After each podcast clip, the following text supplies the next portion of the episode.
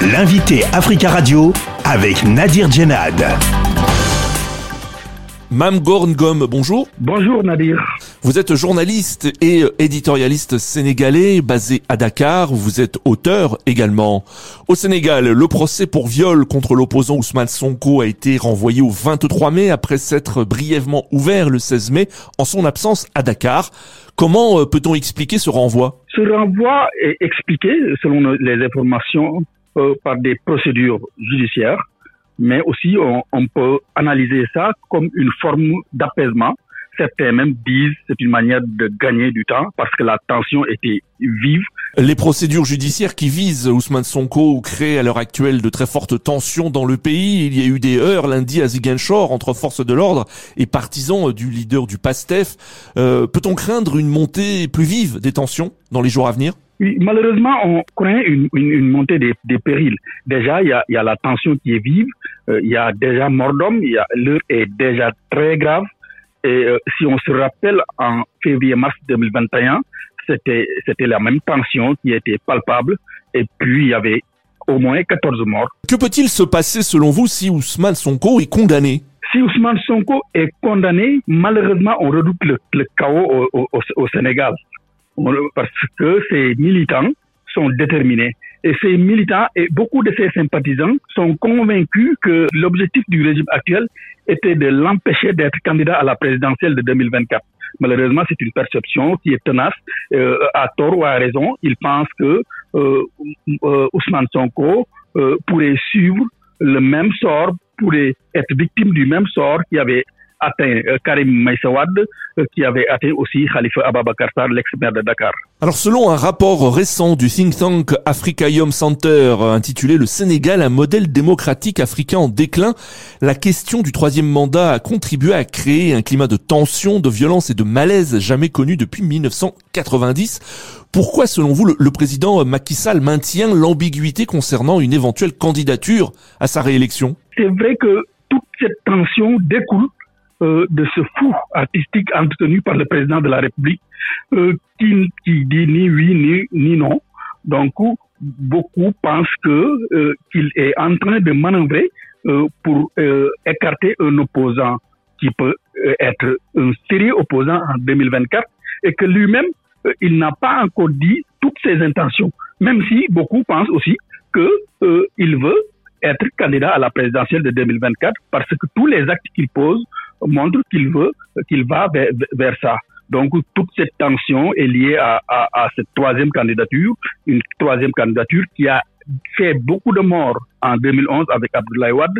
Euh, on pensait, beaucoup de Sénégalais, beaucoup, beaucoup d'Africains pensaient que euh, le Sénégal ne connaîtrait plus ces, ces, ces problèmes. Mais malheureusement, aujourd'hui, on se rend compte que l'histoire est en train de se répéter. L'histoire bégaye et il y a des morts on s'achemine vers d'autres morts si cette candidature est, est confirmée. Qu'est-ce qui se dit hein, dans les milieux autorisés, hein, si on peut dire cela, concernant euh, cette candidature? Est-ce que le, le président euh, Macky Sall euh, va annoncer sa candidature euh, à un moment ou à un autre pour un troisième mandat?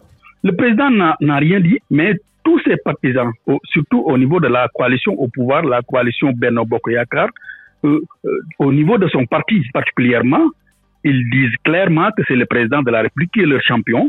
Et euh, parmi eux, il n'y a, a, personne, il n'y a pas de dauphin, il n'y a personne, il n'y a pas de numéro 2. C'est, le président est là. C'est comme si quelqu'un qui dit euh, après moi, c'est le, le chaos ou après moi, c'est le vide. Mais tout, tout, tout concourt vers cette candidature, même si le président n'a pas encore dit formellement qu'il serait candidat, mais tout, tout ce qu'il, tous ces actes montrent qu'il veut vraiment être candidat à la présidentielle de 2024. Alors concernant l'opposition, est-ce que les ennuis judiciaires d'Ousmane Sonko le fragilisent selon vous pour le leadership de la coalition Yehoui Askanoui Pour l'opposition, euh, il y a une il y a des oppositions au, au Sénégal. Et certes, il y a la coalition Yehoui Askanoui qui a la plus grande coalition, mais au sein de la coalition Yehoui Askanoui, c'est le parti PASTEF euh, qui, qui, qui, dirige les débats avec son leader Ousmane Sonko. Donc c'est vrai que euh, quand le leader euh, de PASTEF, le leader de la coalition, le leader de tête de la coalition, Yehui Askanui est en difficulté, la coalition aussi peut être en difficulté. Mais euh, la mobilisation est là et au-delà de la coalition Yehui Askanui, il y a le, le, le, le front euh, le F24 qui est aux, avant-postes contre la, troisième candidature.